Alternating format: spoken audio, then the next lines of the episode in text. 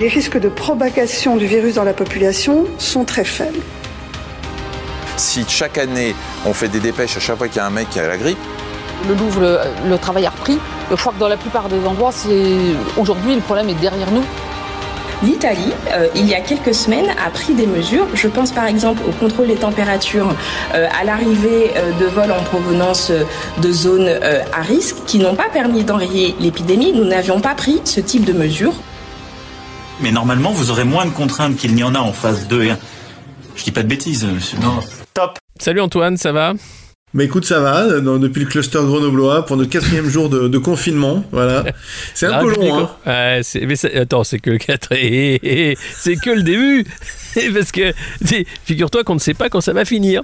Voilà. On dit que c'est long vers la fin, surtout le confinement, c'est ça Voilà, le confinement c'est long vers la fin, surtout avec des enfants, j'imagine que ça va être compliqué pour, pour beaucoup. Avec les chats aussi, parce que c'est l'époque où ils perdent leur poil d'hiver, là, donc ça va, être, euh, ça va être pas mal aussi pour les allergies. Donc, euh, non, le, confinement, ma foi, euh, si vous n'avez pas cette grande maison bourgeoise à la campagne, ça peut être un peu compliqué. Mais bon, c'est voilà, l'effort de guerre, hein, c'est comme ça ce qui est très amusant, c'est que je, passe pas mal de temps à, travailler sur des, sur des projets avec des gens très sérieux qui, en général, euh, sont extrêmement autoritaires quand tu parles avec eux. Et là, ils sont confinés chez eux et ils ont leur sale gamin et avec eux et ils passent leur temps à Jean-Kevin, Jean-Kevin, non, je fais pas ça, Jean-Kevin. Alors t'es en train de parler avec eux sur un budget important et tout, c'est systématique. C'est extrêmement amusant. Voilà. Donc euh, tout, tout, le monde est comme ça. Tu peux pas travailler sans avoir les enfants derrière, euh, derrière toi qui font des conneries. Va, te laver les mains Nathalie, va te laver les mains Bon, excusez-moi, monsieur Dedeker, on continue. Et tout est devenu normal si tu veux. Tu as vu des enfants qui hurlent derrière toi. Papa, papa Voilà.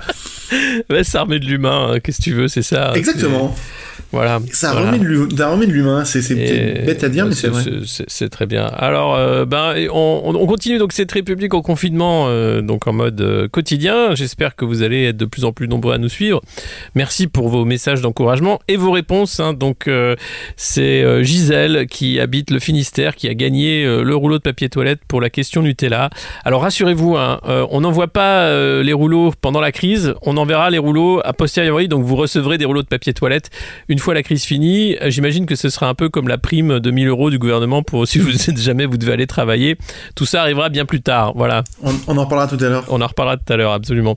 Non, on va peut-être commencer par un point chiffre, peut-être. Euh, combien, où en sommes-nous en France? Est-ce qu'on a des chiffres sur le coronavirus et ses victimes? J'ai l'impression d'animer un un téléthon, tu sais, tout, c'est ça. Alors, bon, les chiffres sont, les chiffres sont des chiffres. Il y a 108 morts, euh, 108 personnes sont mortes du coronavirus hier. Voilà, portant à 372 ouais, le nombre total de décès, donc on voit que ça accélère. Euh, il y a 10 000 cas, 10 euh, 995 cas, dont 4 471 qui sont hospitalisés. L'âge médian décontaminé de 60 ans. Ouais. Euh, et 6% des personnes mortes du Covid-19 ont moins de 60 ans. Voilà. Donc, il faut faire attention aux, plus âgés. Oui. Et puis, puis tout le monde est quand même euh, bon peut, peut se retrouver. Le problème, c'est l'hospitalisation et la réanimation parce qu'à 4400 hospitalisés en France, on a, on a quoi? C'est 6000, 7000 lits de, réanimation qui sont pas tous équipés de respirateurs en plus. Donc voilà, c'est le problème, c'est quand on va atteindre ce, seuil-là que ça va devenir extrêmement problématique. Et puis il y a des problématiques aussi de le territoire n'est pas égal en fait. Donc il y a des il y a des endroits où on est obligé de déplacer en hélicoptère des gens qui sont très très atteints. Il y a des territoires entiers avec des, des cliniques qui ont été qui ont été mobilisés avec des lits qui attendent mais qui sont euh, qui sont loin de tout en fait et qui sont vides. Donc il y a un vrai problème de d'accès aux soins et d'égalité d'accès aux soins qui vont être encore plus euh, visibles euh, pendant cette D'ailleurs ce virus il, a réveillé la lutte des classes hein, d'une certaine façon parce qu'on voit qu'il y a euh, ceux qui peuvent euh, télétravailler, partir, se confiner dans le luxe, et puis il y a ceux qui sont obligés de travailler, voilà. avec euh, la majorité qui leur refuse en fait le chômage technique, qui fait tout pour que les gens aillent travailler, en disant qu'il faut rester chez soi, mais que quand même, qu'on soit dans la grande distribution ou, ou dans les, plateformes de logistique ou ailleurs, même si c'est pas la, filière de, de, la nourriture, il faut continuer de faire tourner les boîtes, etc.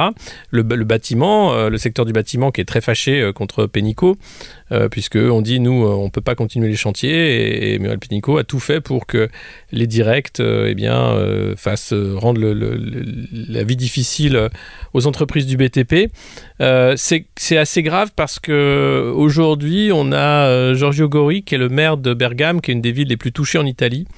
Euh, qui a lancé un appel qu'on a relayé et traduit euh, sur le monde moderne euh, pour simplement dire il faut tout fermer, même les usines. uniquement garder les filières qui sont vitales, celles de l'approvisionnement en nourriture, l'énergie, etc. Mais pour le reste, il faut, il faut mettre les pays à l'arrêt parce que sinon c'est une catastrophe. À Bergame, les gens ne meurent plus à l'hôpital, ils meurent chez eux. et on ne sait plus comment faire pour gérer les corps. Euh, voilà où on en est en Italie. Et l'Italie, c'est nous, euh, simplement euh, dans le futur. Quoi. Enfin, on regarde ce qui se passe en Italie, c'est ce qui peut se passer potentiellement assez rapidement. On dit qu'on a 9 jours d'écart avec l'Italie. C'est ça, c'est l'écart. Voilà. C'est l'écart des courbes, quand on regarde les courbes. donc si jamais ça se passe en France, ce sera exactement la même chose, notamment dans le Grand Est, qui est un des, un des foyers les, les plus touchés. Donc voilà, c'est assez grave de, de, continuer cette irresponsabilité.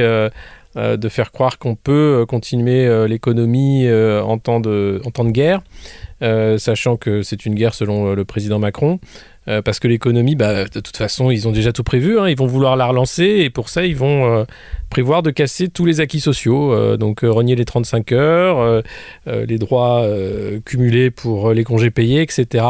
le risque, c'est de voir des, lois d'exception qui vont simplement rester dans le temps parce qu'on ne sait pas quand est-ce que tout ça va finir pour finir de casser finalement.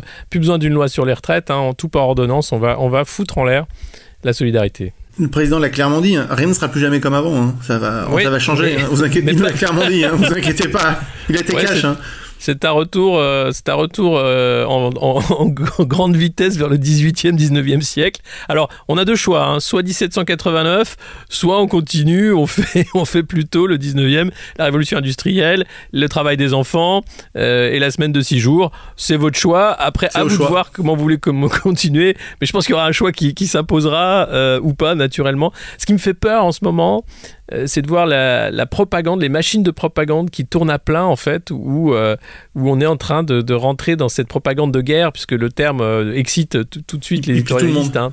Tout, le monde est content. Et, c'est affreux parce qu'on a des éditos qui, montrent cette prestance du président incroyable, chef, chef de guerre, etc.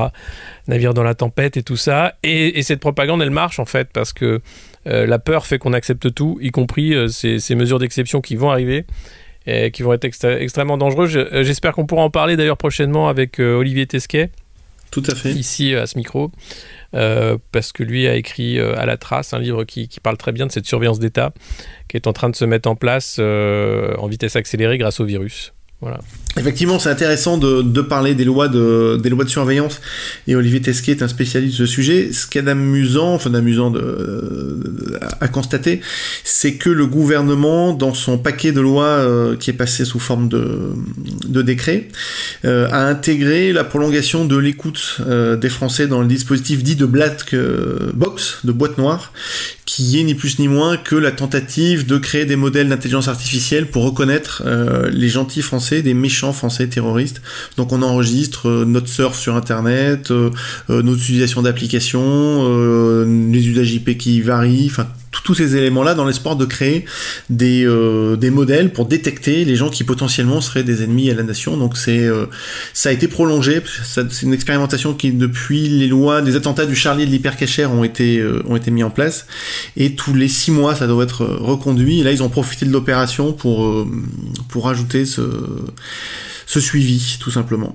Magnifique suivi, magnifique suivi. Euh, on parlait aussi en introduction de cette prime de 1000 euros pour les gens qui doivent aller au front sans masque, sans gants, sans rien du tout, puisqu'il n'y a rien. Euh, est-ce que tu as, suivi cette affaire? C'est notre brave Bruno Le Maire qui a proposé cette, euh, cette fantastique mesure d'encouragement aux, courageux. alors, on m'a dit c'est pas plus mal qu'ils proposent ça parce qu'ils auraient pu dire allez-y sans rien. Hein, donc, bon, une promesse n'engage que ceux qui y croient. Euh, après, ce serait peut-être mieux de dire, euh, bah, on va aussi équiper en même temps que la prime, c'est-à-dire euh, éviter de faire prendre des risques aux gens, non Ce serait pas mal. On n'a pas de gants, je crois. Qu'on n'a pas de gants, on n'a pas de masque, on est un peu sous-équipé. Cette Non. prime, pour les, cette prise, c'est les entreprises qui doivent la, la, la verser. C'est un petit peu la même prime que euh, au milieu de la crise des Gilets jaunes au mois de, C'est au ça. mois de décembre dernier. C'est le même dispositif, c'est toujours toujours les mêmes 1000 euros, tout simplement. C'est ça, c'est les, les petits 1000 euros pour... euh, allez, continuez de regarder TF1, continuez de bien obéir, continuez d'être gentil. Regardez, on- de temps en temps, vous fait des cadeaux. Alors, et des Il cadeaux. Il y a ce côté-là, et sur Twitter, je crois que c'est toi qui a, qui, qui a fait le parallèle avec les. Bon, on en est un peu loin quand même, mais ça m'a fait sourire. Avec les robots humains de, de Tchernobyl, avec ces Russes qui liquidaient, le, qui liquidaient le plutonium sur le. l'uranium, pardon, sur le toit de, de la centrale de, ça, de les Tchernobyl. biorobots, les pompiers, les militaires envoyés sans protection avec juste un tablier pour, euh, pour mourir au front. Voilà, par Voilà. sens du devoir. Euh. Ce que font les soignants d'ailleurs en ce moment, euh, c'est- le sens du devoir qui les anime. euh, et euh, je sais qu'à 20h, on est sur le balcon pour les applaudir, mais bah, il faudra plus que ça, je pense, euh, pour. euh, Je, je- pour je suis un peu mal à l'aise avec, avec ce truc-là, ça fait depuis. euh, c'est- Ouais. Les applaudir juste là en ce moment, alors que ça fait des années, des années qu'ils sont dans des ça. conditions incroyables, il fait en grève depuis un an, enfin c'est. Et les applaudir là, en ce- il y a un côté, euh, il y a un côté, euh, ça me met mal à l'aise, cette petit- ce petit moment de, de, de- de béatitude commun. Moi, à titre personnel, je suis pas, j'ai l'impression qu'on se fout un peu de leur gueule, quoi. Oui, c'est bon. Après, Ouais, il faut le non, faire, c'est bien. C'est, on, se fout, on se fout complètement de leur gueule, hein, euh, c'est, c'est bien d'applaudir, mais non, non, il va falloir euh, et les payer et donner les moyens à l'hôpital surtout, et, et je pense que ces applaudissements, c'est juste... euh, peut-être que les gens sont heureux d'applaudir un, un monde qui s'effondre devant eux, quoi. Je- du je- système de santé, euh, le bien commun, tout ça, c'est... Voilà, pouf. Le. CHU de Grenoble qui a fait, qui a fait un, un hit en, en- en mettant des patrons pour, pour fabriquer des masques pour les couturières. Toutes les couturières fabriquent des masques. Ça me, ça dingue. voilà, c'est... Ah ouais, non, mais il y a des appels aux dons hein, de, des Ah ouais. régions, euh, régions Ah ouais, parce qu'ils tout à demandent à fait. ce qu'on donne des masques. Euh, enfin voilà, voilà où on en est. Et euh, Sibeth euh, Ndiaye, qui est porte-parole du gouvernement, qui disait euh, au micro de Jean-Jacques Bourdin qu'elle savait pas comment mettre un masque. et ouais, et ouais, ça sert à rien parce que c'est compliqué de mettre un masque, hein, vous comprenez Des fois on peut mettre son, son doigt dans le nez, des fois qu'on se met le virus dans le nez après, et puis après on met le masque, mais des fois que ça sert à rien. Hein, voyez, moi, voyez monsieur J'en peux plus en fait de l'entendre. Elle prend tellement les gens pour des cons que c'en est, euh, c'en est douloureux quoi. C'en est vraiment douloureux et euh, je sais pas comment font les gens pour rester aussi calmes. Mais bon, tant mieux, hein, tant mieux. C'est cette résilience, hein, c'est ce grand peuple de France, cette grande nation, cette âme. Euh, bien, c'est tant mieux, tant mieux, euh, pourvu, pourvu que ça dure. Mais euh, n'oublions pas, n'oublions pas quand même, quand tout ça sera fini, de, de faire les comptes. Je pense que ce sera important pour tout le monde. Complètement. Alors, euh, on- fait court hein, chaque fois parce qu'on on doit tenir tous les jours. Je sais qu'il y, a- il y a beaucoup d'actualités tous les jours, mais euh, comme il y a beaucoup de contenu gratuit, notamment euh, les éditions La fabrique. qui, La Fabrique, qui ont mis en ligne beaucoup de leurs livres qui sont excellents, que je vous invite à aller voir. Euh, Il y a beaucoup de, de, de Chamaillou et d'autres auteurs dont on a beaucoup parlé euh, dans les podcasts du monde moderne. Donc euh, profitez-en. La Fabrique euh, a mis à votre disposition beaucoup de livres. C'est pas les seuls, hein, il y a d'autres d'autres éditeurs aussi qui le font. Donc c'est le moment de se cultiver, c'est le moment de lire, c'est le moment de réfléchir aussi et de pas simple- simplement gober la, la propagande qu'on nous sert à, longueur de, à longueur de journée. Alors, jingle Jingle.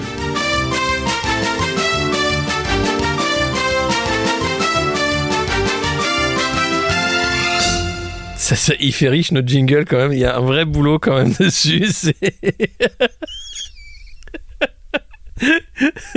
on, on- on est passé en mode pro quoi. C'est un Il truc, fait cossu. Ça fait Waouh, cossu. ça Ça me fait un jingle cossu. Ça me fait chaud au cœur, j'ai l'impression un peu d'être Guilux et toi Léon Zitrone. C'est génial. Pour les plus jeunes, Guilux et Léon Zitrone présentaient Interville à une époque que vous ne connaissiez pas.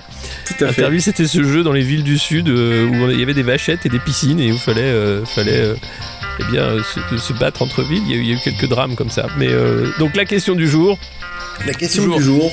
toujours un rouleau de, de papier toilette à gagner. La question du jour, elle est très simple. Euh, Oui. On est inquiet. Depuis le 12 mars, on est sans nouvelles de Bernard-Henri Lévy. Alors c'est une question sincère. Est-ce que vous savez où réside Bernard-Henri Lévy pendant le confinement? Voilà, simplement avoir de ces nouvelles qui nous rassurent. Si Bernard, si tu nous écoutes, n'hésite pas euh, à appeler directement. Mais vraiment, euh, on aimerait être assuré sur, euh, sur ton état de santé et, ta résidence. Voilà. Donc, si jamais vous, vous avez des infos, c'est la question con du jour. Est-ce que vous connaissez le lieu de résidence de Bernard-Henri Lévy pendant le confinement? Mais ce serait une, bonne. ça nous rassurait, tout simplement.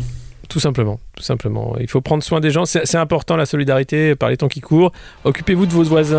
euh, Si jamais vous avez des, personnes âgées qui ont du mal euh, à faire les courses, tout ça, ça, ça compte, ça va compter beaucoup. Euh, restez chez vous, lavez-vous les mains, réfléchissez et abonnez-vous. Top